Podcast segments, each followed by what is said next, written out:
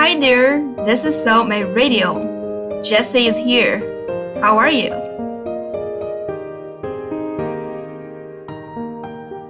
For this episode, I will send out some very important and positive message. What is that? Right.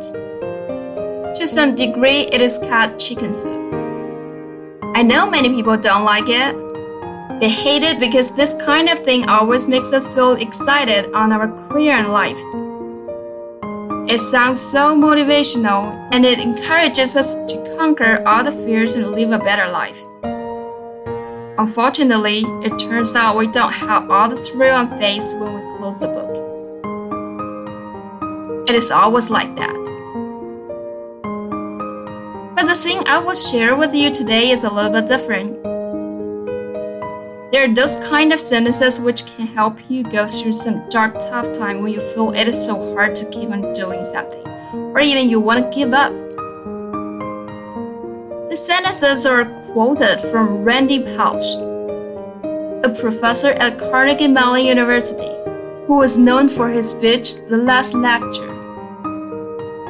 Maybe many of you have already watched it online.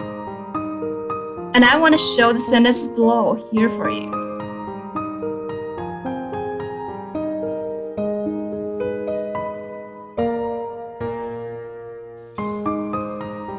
The brick walls are there for a reason.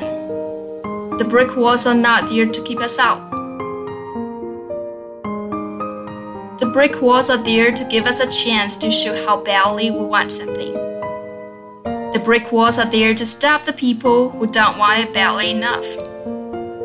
They're there to stop the other people.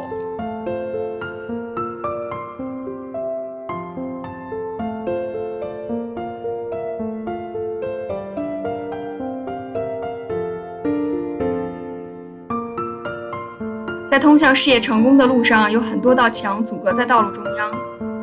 远远望去，我们好像根本无法翻越。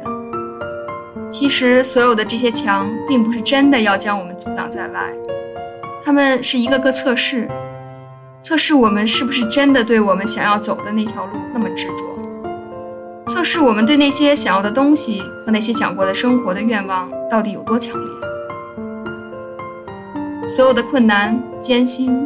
不被理解，甚至被人辱骂，遭到别人的攻击等等，这些阻挡的都是那种持有伪梦想的人，或者说是乔装成努力奋斗实现理想的样子，但当实际遇到那一道道墙的时候，却选择退缩的人。所以，你是真的确定、一定以及肯定要走下去吗？如果是，那么我相信这些墙荆棘。或者绊脚石，在你眼里算得了什么呢？不过是一些点缀和插曲吧。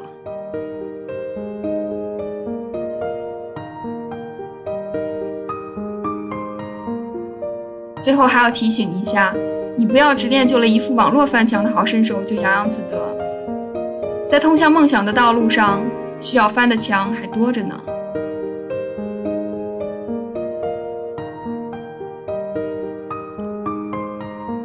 喝下这碗鸡汤，感觉怎么样？春天到了，补补营养吧。别忘了关注我的微信公众号 Soulmate English，欢迎留言。See you next time.